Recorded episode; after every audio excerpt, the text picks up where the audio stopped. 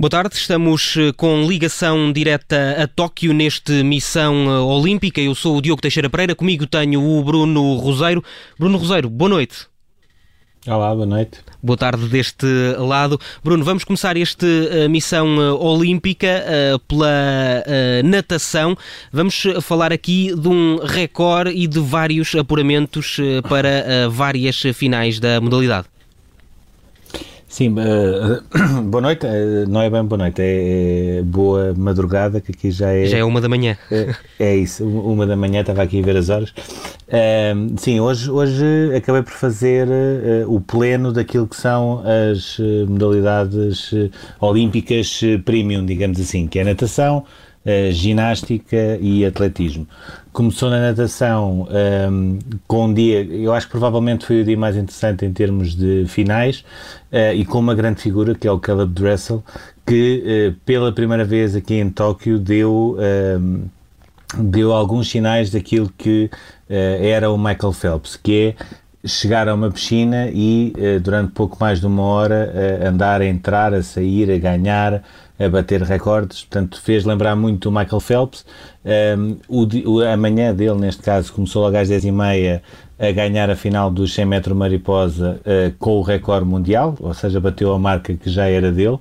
Uh, houve depois a final dos 200 uh, costas e também dos 800 metros livres femininos, que a Katie Ledeck finalmente conseguiu ganhar uma prova à, à Ariane Titmus embora com tempo muito longe daquilo que se esperava, porque normalmente as provas e as grandes figuras da natação Uh, trabalham para ir a, a, à procura de recordes mundiais e neste caso a Katie Ledecky ficou uh, cerca de 8 segundos do, do seu recorde, portanto não foi também propriamente uma prova muito conseguida, mas foi o suficiente. Quando acabou a prova da Katie Ledecky, o Caleb Dressel voltou, foi ao pódio receber a medalha de ouro do 100 metros mariposa, passou, ou seja, nem sequer teve muito tempo naquela sessão de fotografias pelas várias posições dos jornalistas, porque teve de ir diretamente para o balneário, vestir o fato de treino, vestir o fato de banho, pôr a touca e os óculos e entrar para a meia final dos 50 metros livres, que ele também conseguiu ganhar e vai fazer amanhã a final. Uh, depois fez uma coisa que uh, não é muito normal acontecer mas também acontece neste tipo de casos, que foi saltou da piscina principal para a piscina uh, dos saltos, que é mesmo ali ao lado, e esteve ali um quarto de hora de um lado para o outro uh, a aquecer, costas, mariposa, livre, só mesmo para aquecer, saiu da piscina, voltou outra vez para o balneário e fez uh, mais ou menos 75 minutos depois da, da, da, primeira final, fez outra final.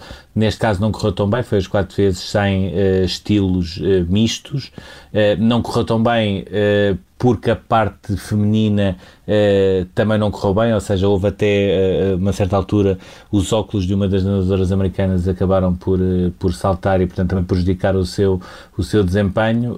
o Ryan Murphy tinha começado a pôr os Estados Unidos no primeiro lugar, quando a, a, a, esta feta chegou ao Caleb Dressel, que fechou uh, com, com 100 metros livres, uh, já estava em sétimo, ainda conseguiu chegar a quinto, não conseguiu a medalha, mas ainda assim é, é um dia de um, de um super eh, fenómeno, que provavelmente amanhã poderá ganhar mais uma medalha de ouro nos 50 metros livres, uh, mas que é de facto um fenómeno.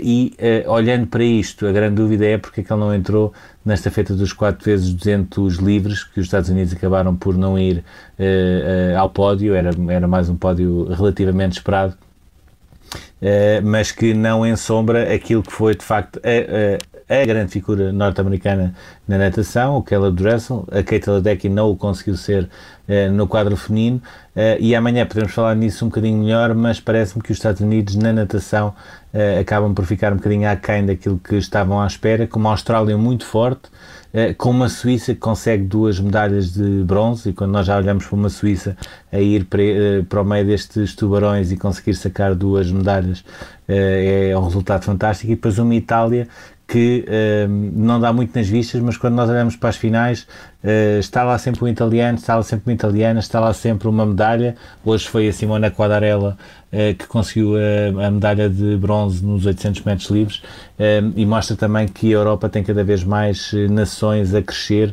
e que conseguem dar alguma competitividade àquelas que são as duas ou as três grandes nações, que é Estados Unidos, Austrália e a China.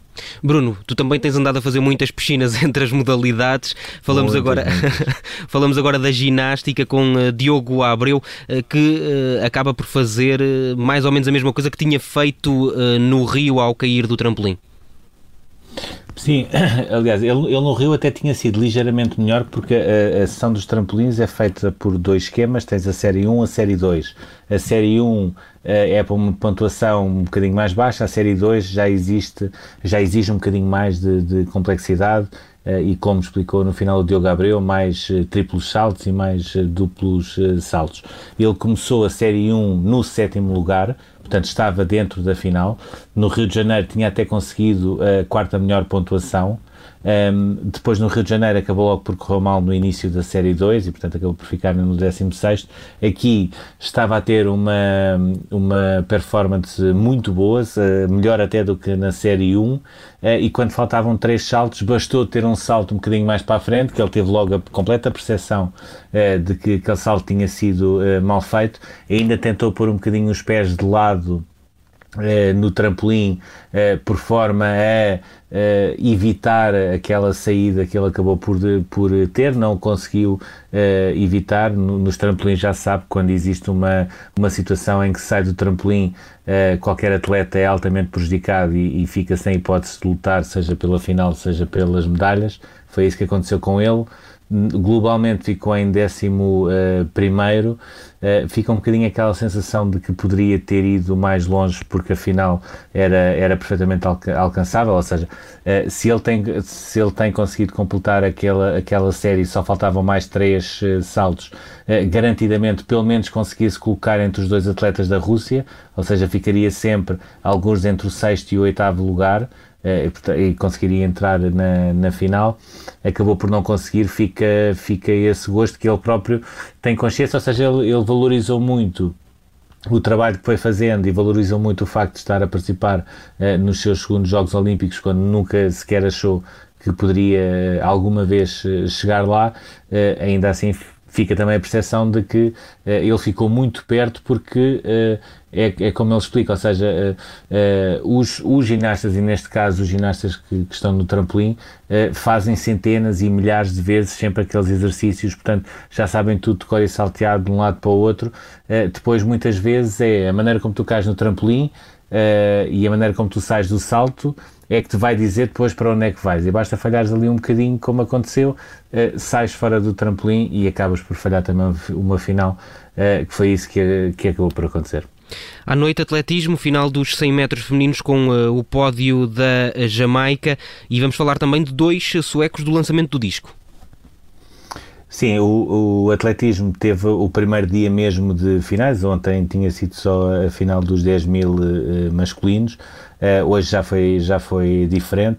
Uh, e foi curioso porque eu não sei qual é a percepção em termos de televisão que se tem do Estádio Olímpico uh, e do atletismo sem público, mas uh, todas as comitivas podem entrar e podem sentar-se a assistir uh, às provas e não têm necessariamente serem atletas do atletismo, podem ser de qualquer modalidade.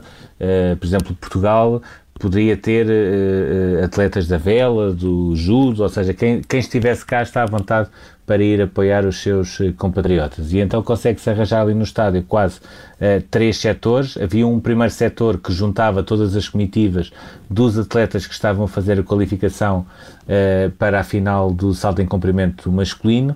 Depois havia um segundo setor, uh, numa espécie de peão já no estádio, que era para, para ficar mais perto da final do lançamento do disco, e foi aqui que os suecos brilharam e muito, porque o Daniel Stahl ganhou a medalha de ouro e, uh, e o Simon Peterson acabou por ser a surpresa, porque apesar de tudo o Daniel Stahl é o campeão do mundo e agora tornou-se campeão olímpico, o Simon Peterson nem sequer tinha assim uma marca que permitisse uh, pensar que poderia ficar em segundo. Conseguiram, foi uma festa enorme da, da delegação da, da Suécia. Uh, para nós temos a percepção, eles fizeram uma final e conseguiram logo uh, duas medalhas e ainda por cima mais altas do que as nossas, que, que nesta altura só temos um bronze. Uh, fizeram imensa festa. Eu, sinceramente, eu não sei por onde é que eles andaram, mas sei que as jamaicanas já tinham saído da, conferência de imprensa e eles ainda andavam ali pela zona mista de um lado para o outro, com a mala, que eu penso que será a mala onde eles transportam os discos, de um lado para o outro.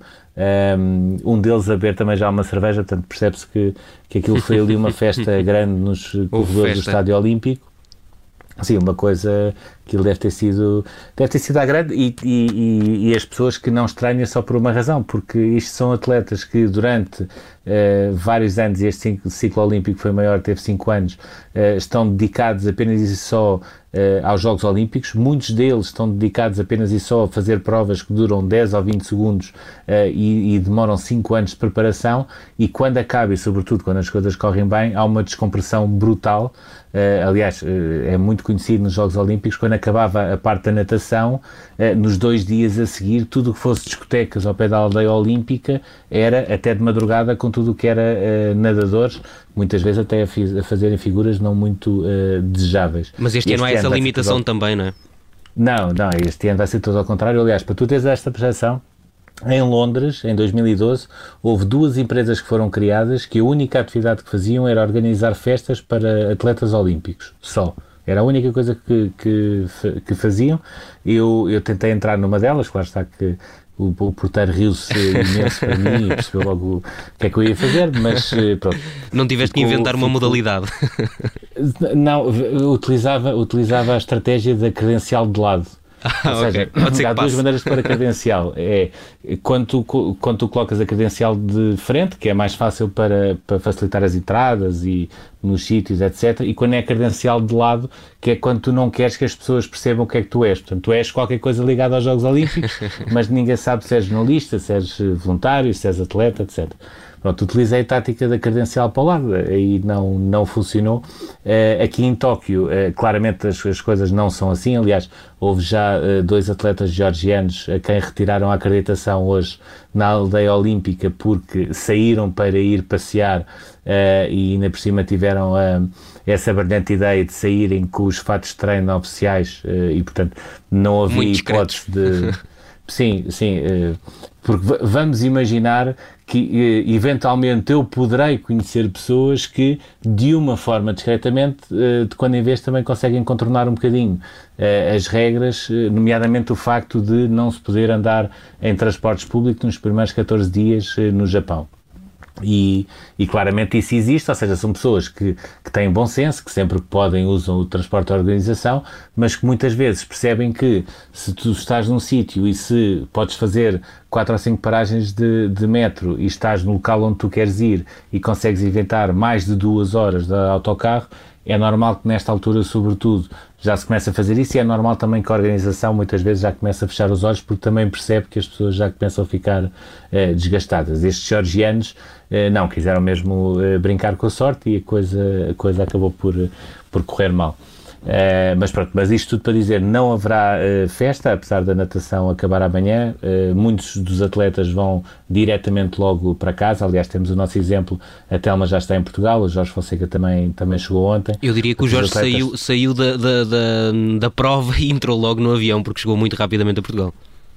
Sim, foi praticamente, aliás, não. Eu, eu parece-me que aquilo deve ter havido ali qualquer coisa de festa na aldeia olímpica, mas uma coisa muito, muito discreta, até porque ele no dia a seguir uh, já estava a voltar para Portugal e, da mesma maneira como entrou em Tóquio, saiu de Tóquio, que foi: uh, eu não venho cá para brincadeiras, não venho cá para cerimónias de aberturas, eu venho buscar aquilo que é meu aquilo que ele acha que é dele, ele ainda não foi buscar, mas ainda assim já prometeu que, é vai ser em França, vai ser em Paris, até porque ele é, é, muito difícil em texto explicar a relação que ele tem com os franceses, mas ouvindo a maneira como ele estava a falar e, sobretudo, recordando aquela situação do, do judoca francês que no Campeonato da Europa uh, eliminou o Jorge Fonseca, portanto, em sua casa, e depois começou a gozar na cara dele, uh, ouvir a maneira como o Jorge Fonseca estava a falar dos franceses e da sede de vingança que ele tem, uh, oxalá, oxalá ele em Paris 2024 uh, possa ter no seu quadro só franceses. Isto, isto é impossível, mas o ideal era mesmo não ser só francês. Era uma motivação extra. Sim, e garantidamente só parava, só parava na, na medalha de ouro. Bruno, e, uh, pronto, depois Força. Tivemos, só, tivemos só esta final de pronto, as Jama jamaicanas a, a, dominarem por uh, completo. Uh, eu, eu, não sei se existe bem essa percepção.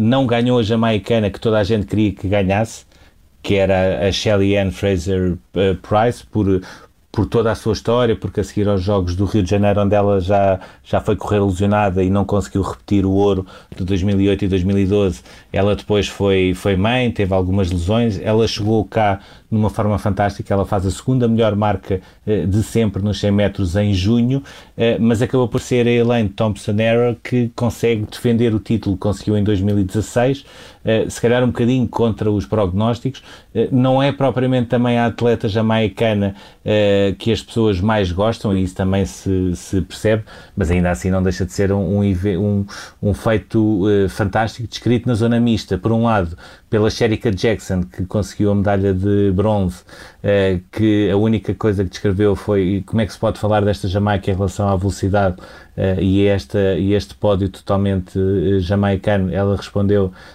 somos os maiores, é a única coisa que eu posso dizer, é a Jamaica é Uh, e as atletas, as atletas, da Jamaica uh, são as maiores, uh, ponto. e a, Elaine Thompson-Era falou só em greatness, Portanto, para falar, para descrever a, a, relação da Jamaica com a velocidade, falou só em greatness. E uma coisa é certa é no quadro feminino a Jamaica continua muito forte e a dominar por completo. E amanhã parece-me que no quadro masculino vamos ver uh, uma situação que nós achávamos improvável, que é uh, alguns anos depois e algumas edições depois dos Jogos Olímpicos, a Jamaica corre o risco de não ter ninguém no pódio dos, dos 100 metros, o que seria também uma surpresa. Vamos ver como é que corre também essa uh, prova. Uh, temos mais ou menos 4 minutos até ao fim do nosso tempo. Deixa-me só perguntar-te se já conseguiste tirar uma fotografia junto aos anéis olímpicos que estão ao pé do Estádio Olímpico. Não, porque aquilo são, as filas são enormes. As, as, ou seja, eu, eu hoje passei por lá e tirei uma fotografia, não foi aos anéis, tirei uma fotografia e foi às filas que fila. fazem para tirar a fotografia. E depois aquilo é quase um concurso, porque nós, ou seja, nós temos um bocadinho aquela ideia que é se houver uma fila uh, e se nós por acaso respeitássemos a fila, não somos tão respeitadores como os japoneses que é mesmo, respeitam mesmo a ordem das coisas, uh, mas temos muita tendência de uh, olha, encosta-te aí, vira-te um bocadinho para a esquerda, tiramos a fotografia e começamos a sair e começamos a circular. Ali não, ali, tem, ali não se tiram fotografias, ali fazem-se obras de arte. É claramente obras de arte, nem que as obras de arte durem 5 minutos. E se for preciso uma pessoa estar ali 5 minutos até conseguir aquela fotografia mesmo que quer e as outras pessoas, coitadas, têm, têm de esperar. Mas é preciso apanhar o ângulo isso... certo também, é compreensível. Sim, sempre.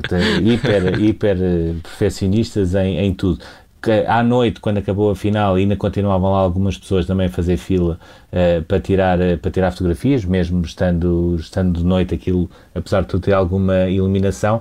Mas foi também nessa zona que, pela primeira vez, eu não me senti uh, um ET e também não, não me senti propriamente indesejado. E porquê? Porque uma das primeiras percepções que eu tive nos dias iniciais é que os cidadãos de Tóquio não queriam os Jogos Olímpicos e nós acabávamos por ser um bocadinho os bodes expiatórios, porque, como eles não queriam cá os Jogos Olímpicos apenas e só por uma questão de pandemia, porque os números dele, deles de casos diários continuam a aumentar, eh, nós acabámos por ser um bocadinho o espelho eh, dessa recusa que eles tinham em relação aos Jogos Olímpicos.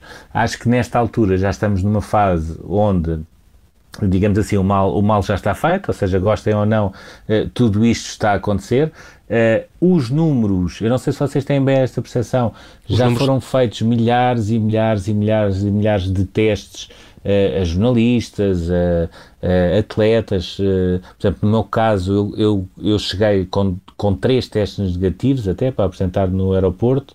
Uh, depois fiz três testes uh, logo nos primeiros três dias e agora uh, a regra é fazer um de quatro em quatro dias.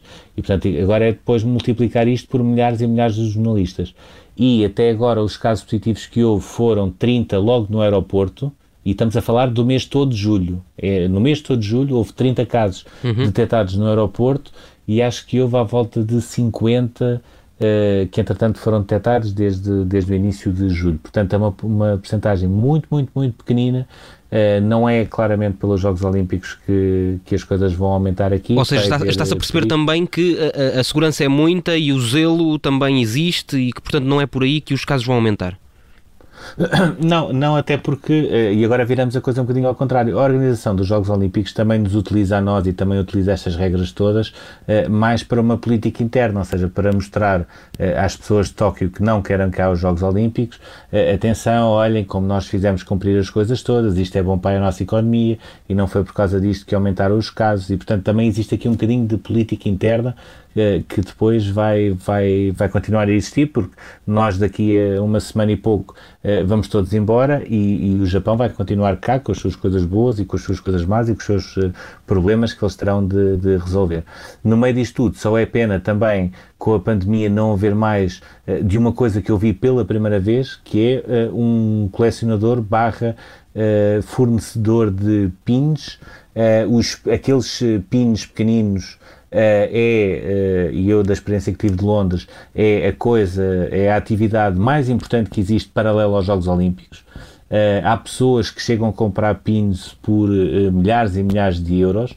Os próprios atletas chegam às cidades onde disputam as provas uh, carregados de pins para andar a trocar e para pôr na, na, no cordão que segura a sua uh, acreditação. Uh, por causa da pandemia isso não existe, mas eu hoje pela primeira vez encontrei um senhor que está lá para trocar uh, pins e que ele próprio também já percebeu que não vai ter muita sorte porque esse negócio este ano não vai existir. Portanto, para Paris 2024, aí sim acredito que vai ser novamente um negócio. Nesta altura foi mais uma das atividades que ficou parada muito por culpa da pandemia. Mais uma das atividades que foi muito prejudicada pela pandemia. Obrigado, Bruno Roseiro. Obrigado. O Bruno Roseiro que se juntou eh, a nós neste Missão Olímpica em direto a partir de Tóquio. É com ele que todos os dias eh, faz, uh, contamos as histórias mais importantes dos Jogos Olímpicos, diretamente a partir do Japão.